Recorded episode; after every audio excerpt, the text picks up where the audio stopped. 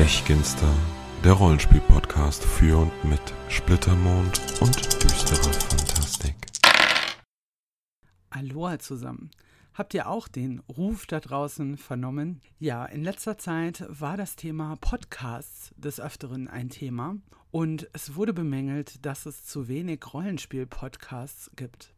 Das Ergebnis ist, dass es jetzt ein paar neue Rollenspiel-Podcasts gibt, unter anderem Gender Swapped und auch Bonusaktionen. Und die Folge davon ist, dass ich jetzt hier sitze und mich einfach mal daran versuche, einen solchen Podcast aufzunehmen. Audio only also. Und ja, worüber will ich reden? Ich weiß es ehrlich gesagt gar nicht so genau, deswegen fange ich einfach mal mit den Dingen an, auf die ich mich besonders freue. Ich, Claudine, freue mich besonders auf die nächsten Splittermond-Publikationen. Zum ersten zu nennen wäre da Ungebrochen. Das ist der Regionalband zu Zwinger, Termak und der Blutgrasweite und auf den freue ich mich ungemein. Nicht erst seit der Heinzcon, wo es einen Workshop dazu gab und dieser Regionalband ein bisschen genauer vorgestellt wurde, sondern schon sehr, sehr viel länger, weil es ein paar Aspekte gibt, gerade in Zwingert, Termak und der Blutgrasweite, die ich unheimlich spannend finde. Gerade wenn ihr euch nicht so sehr mit Splittermond beschäftigt, fragt ihr euch jetzt vielleicht, was ist das, was die Blutgrasweite, was Thermark, was Zwingard so interessant macht. Tatsächlich, das erste, was mich begeistert hat von diesen drei ja, Regionen, war die Thermark. Denn im Weltenband schon gab es eine Beschreibung zur Thermark und bei jeder Regionsbeschreibung im Weltenband gibt es einen Teil, wo besonders wichtige Feiertage nochmal gelistet werden. Schaut man da bei der Thermark nach, dann steht da, dort gibt es nichts mehr zu feiern. Und das wiederum habe ich sehr gefeiert, weil ich das unglaublich witzig fand, das an diese Stelle zu schreiben, wo für jede andere Region des Landes, des Kontinents einfach ein paar besondere Feiertage aufgelistet werden. Deswegen habe ich mich mit der Thermark insbesondere versucht ein bisschen genauer auseinanderzusetzen. Und die Thermark ist ja eigentlich ein losgelöster Teil, der ursprünglich mal zu Zwingert gehört hat. Und ja, dem es wirklich schlecht geht. Das Land ist sehr karg und sie haben ständig zu kämpfen mit den Übergriffen durch die Orks. Und wenn wir hier von Orks sprechen, dann sind wir natürlich auch gleich bei der Blutgrasweite, denn das ist eine Region, die im Grunde den Orks gehört. Und wer jetzt wiederum sich nicht so gut mit Splittermond auskennt, denkt bei Orks vielleicht wahlweise an irgendwelche befällten Wesen mit Hauern, die vielleicht eher dunkel sind in ihrem Erscheinungsbild, vielleicht auch eher an irgendwelche grünlichen Kreaturen. Tatsächlich ist es aber bei Splittermond noch ganz anders.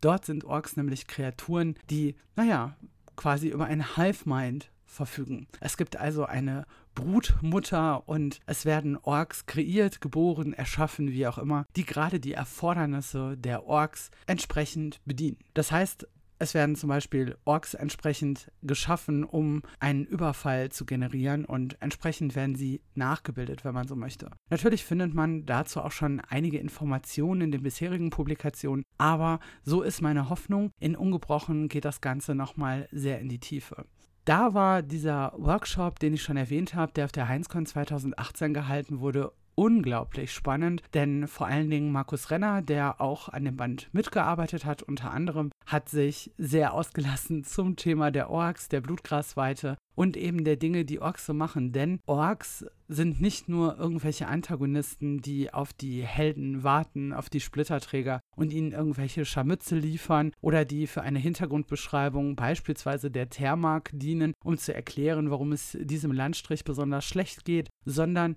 Orks verändern die Umgebung. Das heißt, die Umgebung, in der sich Orks länger aufhalten, wird in gewisser Weise weird, also verdreht und verschroben und all sowas. Und zumindest beim Workshop war tatsächlich auch das Thema, wie weit geht das? Also betrifft das nur in Anführungszeichen die Tierwelt von Humanoiden gehen wir jetzt mal nicht aus. Die existieren eigentlich ohnehin nicht unbedingt dort, wo die Orks sind. Zumindest bislang nicht. Vielleicht wird der Regionalband auch da noch ein paar Neuigkeiten bereithalten. Ich weiß es nicht. Es betrifft Tiere, betrifft es auch Pflanzen und was ist mit so Dingen wie Gestein? Verändert sich ein Berg, ein Gebirge? Denn auch das gibt es ja dort, dadurch, dass Orks dort sind und wenn ja, auf welche Weise?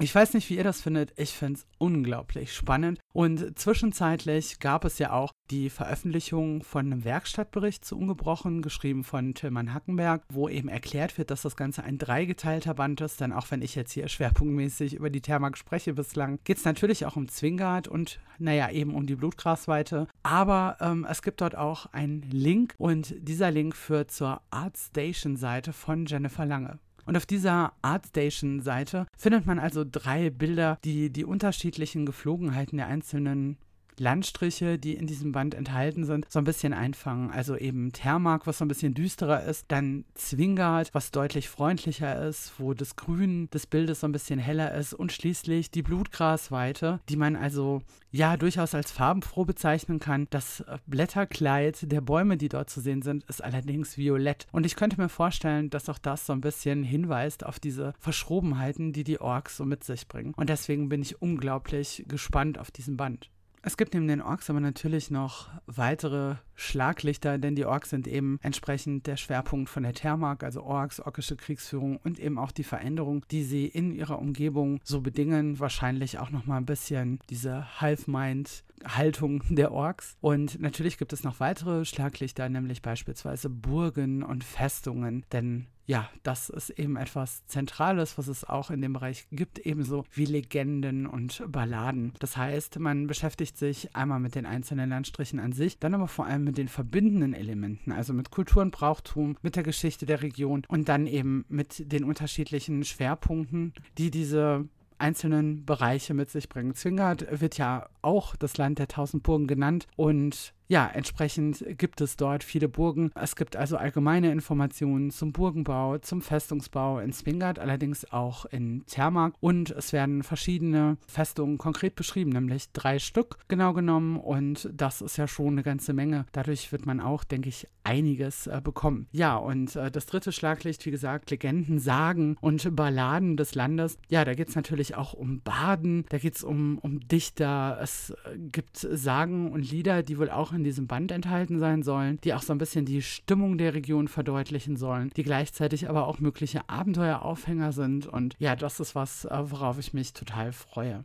Es gibt natürlich auch Bereiche, die nicht so genau betrachtet werden im Rahmen dieses Regionalbandes. Beispielsweise der Warnforst, ein sehr großer Wald an Zwingert, wird nicht näher betrachtet, weil das einfach laut der Redaktion in anderen Bereichen schon der Fall ist. Beispielsweise gibt es zu den Vanier eben Wesen, die im Warnforst leben. Die sogenannten Hüter des Waldes, die findet man in Bestien und Ungeheuer. Und sie sind Teil des im Grunde alten Glaubens, den Zwingert so zu bieten hat. Denn früher herrschte der Druidenkult vor und natürlich gibt es auch heute noch Druiden, die entsprechend die Vanir anrufen, die äh, ja um ihre Hilfe bitten und so weiter und so fort. Wobei das Land an sich ähm, mittlerweile eher nach der Mondtrias agiert. Auf die komme ich gleich auch nochmal. Erstmal möchte ich ein bisschen was über die Vanya erzählen. Sagenumwobene Wesen, kaum einer ähnelt dem anderen. Viele haben irgendwelche Merkmale von Menschen, Alben oder Wagen. Sie haben aber auch tierische Merkmale oder pflanzliche Merkmale. Äh, vielleicht sehen sie so aus, als wenn sie komplett aus Holz bestehen. Oder man kann sie auch von normalen Tieren oder Pflanzen kaum unterscheiden. Es gibt sie auch in, in allen möglichen Größen. Ja, und äh, sie gelten eben als besonders weise und als Sendboten mächtigerer Geister. Und ja, mich zumindest erinnert das so ein Stück weit auch an die Idee der Devas, die durchaus äh, ja auch nicht nur Pflanzenwesen sein können, sondern eben auch irgendwelche tierischen Wesen und die eigentlich eine ganz ähnliche Bedeutung haben. Und naja, zumindest für mich erweitert das so die Idee, was man eigentlich damit anstellen kann, nochmal deutlich. Und dieser alte Weg, also dieser Druidenkult, der wurde von der Mondtrias verdrängt vor einigen hundert Jahren, vor 500 Jahren, um genau zu sein. Da ähm, hat jemand in den Kristallchroniken auf Joria etwas gelesen und hat gesagt, okay, ich glaube, wir müssen das Ganze hier neu interpretieren. Und seitdem gibt es eben die Mondtrias, die sich in zwei verschiedene Strömungen unterteilt, nämlich einmal die Kirche des Vollmonds und die Kirche des Neumonds. Und auch das ist ganz spannend, weil diese Trias bzw. die beiden Strömungen so ein Stück Stück weit Licht und Dunkel, Gut und Böse widerspiegeln, ohne dass man das aber genau so sagen würde. Das eine sind einfach eher die positiven Aspekte und das andere sind eben die negativen Aspekte. Aber jeder, der in Zwingard lebt, würde sagen, okay, es sind aber einfach verschiedene Seiten der gleichen Medaille, weil das Leben eben auch nicht schwarz oder weiß ist. So steht es auch im Quellenband Die Götter beschrieben. Und auch das ist wieder etwas, wo ich gerade schon die Devas angesprochen habe, was mich eher so an das hinduistische Glaubensmodell erinnert, wo es ja auch so ist, dass die verschiedenen Götter eben verschiedene Aspekte beleuchten und zwar auf der einen Seite unterschiedliche Personen sind, auf der anderen Seite aber einfach eben auch verschiedene Seiten einer Medaille. Ja, und bei dieser Mondtrias beziehungsweise bei den beiden Strömungen hat man dann eben Krieger und Richter, die sich eben in Manildan beziehungsweise Manelden spiegeln. Auch das finde ich sehr cool, dass die Namen sich sehr, sehr ähnlich sind. Man hat entsprechend äh, Darunwal und Dernwan dann als äh, Gegenspieler und Vesantia und Vesinta, die ich persönlich besonders interessant finde, weil Vesantia die Göttin ist, die Ehen schließt und als Geburtshelferin dient. Und äh, Vesinta gibt Sterbenden eher die letzten Segnungen und ist dafür zuständig, dass Leute begraben werden beispielsweise. Es gibt aber sogar Leute in Zwingert, die eben nicht sagen, ich gehöre einer Strömung an, sondern die versuchen, den Mittelweg zwischen diesen beiden zu geben. Und das steht natürlich in einem deutlichen Zusammenhang zu diesem alten Weg, zu dem Druiden glauben, bei dem die Vanier irgendwie ein besonderer Teil sind, also zu diesem animistischen. Und natürlich gibt es da entsprechende Konflikte. Aber diese Konflikte schwelen einfach und sind bisher nicht in irgendeiner Form eskaliert. Auch das wäre natürlich eine Möglichkeit, dass man das ins Spiel bringt und ähm, das so ein bisschen deutlich herausarbeitet.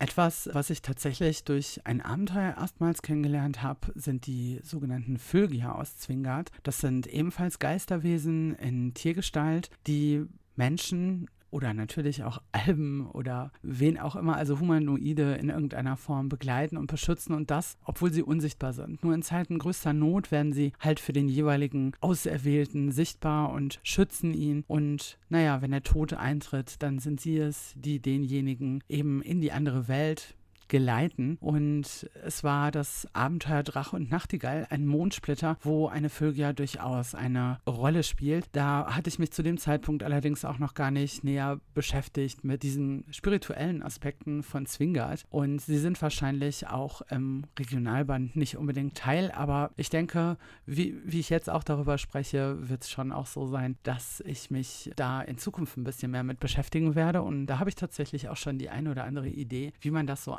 einbringen und umsetzen könnte. Tatsächlich ist das aber nicht das Einzige, worauf ich mich freue. Worauf ich mich nämlich auch sehr freue, ist der vierte Roman von Splittermond, der auch jetzt in den nächsten Tagen erscheinen wird. Und zwar geschrieben von Vincent Voss. Und der gute Nordmann, er lebt nämlich im äh, Norden Deutschlands mit seiner Familie. Den kennt man eigentlich eher aus dem Horrorbereich. Und das finde ich besonders interessant. Deswegen werde ich den vierten wahrscheinlich sogar lesen, bevor ich mich an den dritten wage, mit dem ich leider immer noch nicht angefangen habe. Und das Ganze spielt in der Dreibarer Mark, also im Süden Selenias, hat damit auch wieder einen gewissen Anschluss an den ersten Roman, der ja in Herates spielt. Aber soweit ich bisher weiß, soll also dieser vierte Roman alles zum Schein eher so ein Closed Room-Szenario sein. Das heißt, es ist wahrscheinlich gar nicht so relevant und die Handlung könnte auch woanders spielen. Da geht es um einen jungen Adligen, der seine Ausbildung zum Magier antritt und dann auf jeden Fall einige Probleme know. Hat. Wie das halt so ist bei Romanen. Ja, irgendwelche Probleme treten immer auf, sonst wäre es ja kein Roman. Das Ganze hat dann ungefähr 300 Seiten. Wie gesagt, wird in den nächsten Tagen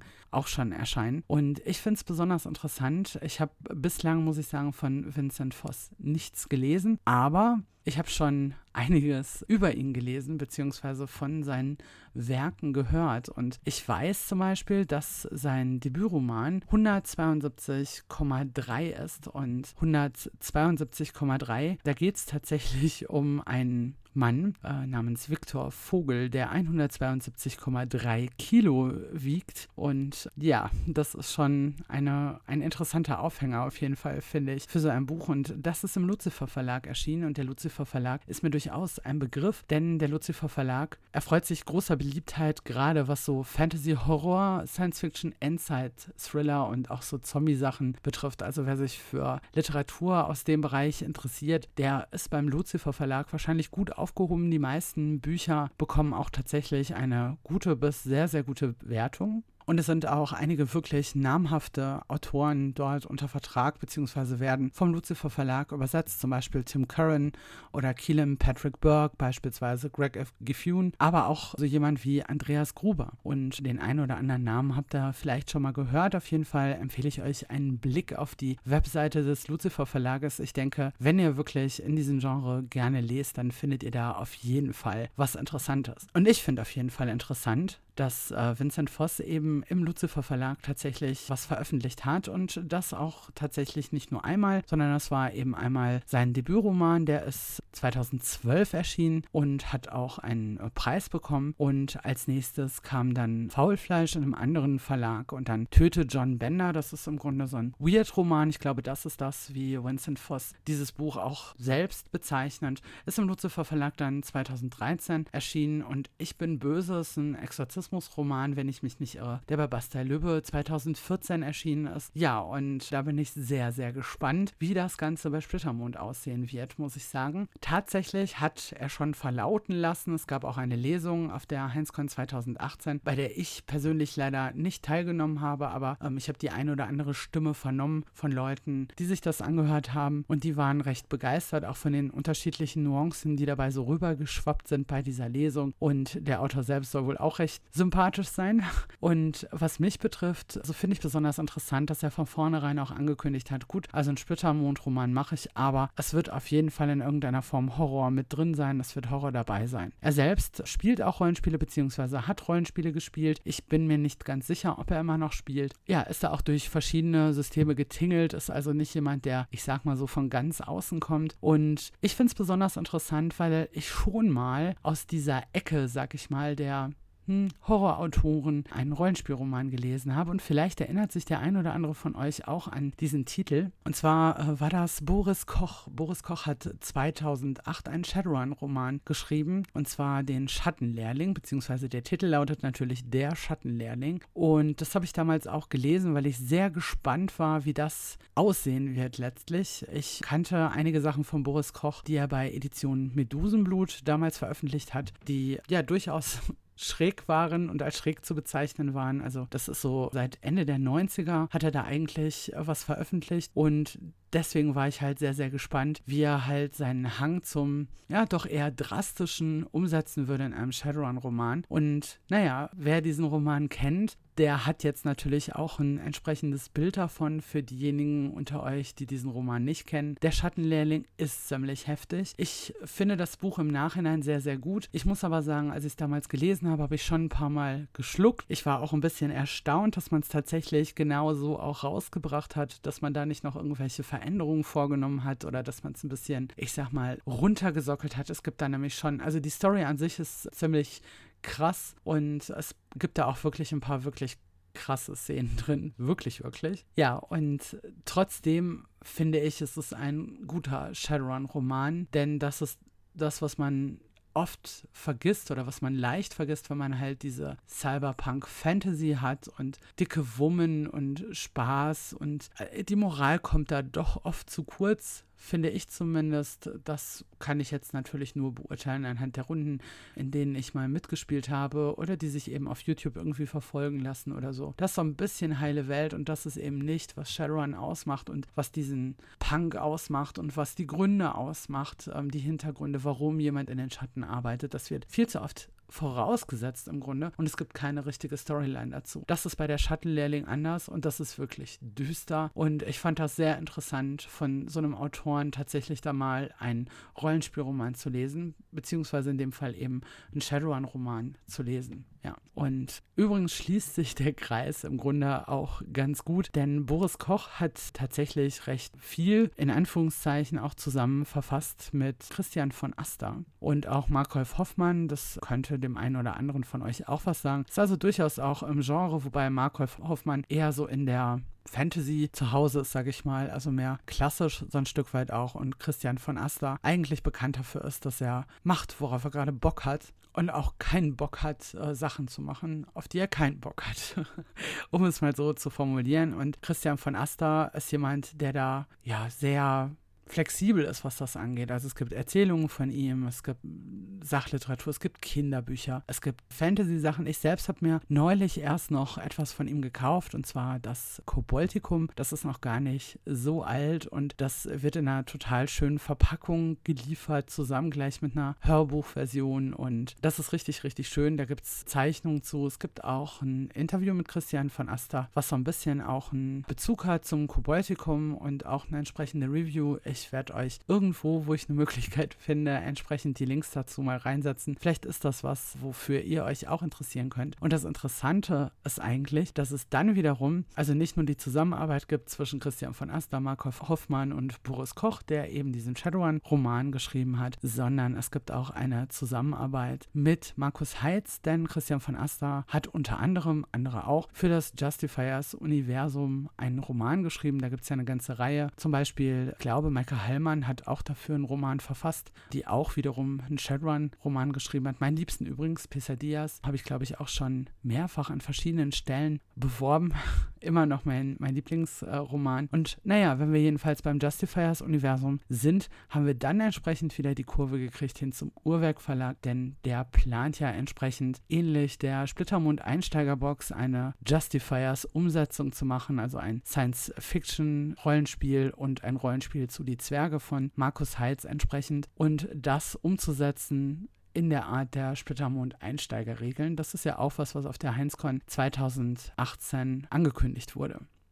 Ja, jetzt habe ich mit Ungebrochen angefangen, also mit Zwinger, Thermark und der Blutgrasweite, bin dann zum vierten Splittermond-Roman von Vincent Voss und habe von da eine kleine Autorenreise gestartet, die kurz Shadowrun gestreift hat und äh, letztlich beim Justifiers-Universum und damit wieder beim Uhrwerk Verlag geschlossen hat. Und was übrigens schön wäre, wäre, wenn ich ein Feedback bekomme. Und zwar auch dazu, was ihr euch wünschen würdet. Was haltet ihr von so kleinen Ausflügen hin zu verschiedenen Büchern, Literatur in der Art wie heute oder vielleicht eher thematisch passende Romanempfehlungen oder irgendwas in der Art? Ja, oder was sonst stellt ihr euch so vor für einen weiteren Podcast für die Rollenspiellandschaft? Das war es auf jeden Fall von mir für heute für diesen ersten Podcast, der das Licht der Welt erblicken soll von mir und äh, sich hoffentlich einreihen wird in die anderen neuen und alten Podcasts, die da sind. Ja, und damit verabschiede ich mich. Vielen Dank für eure Aufmerksamkeit und tschüss.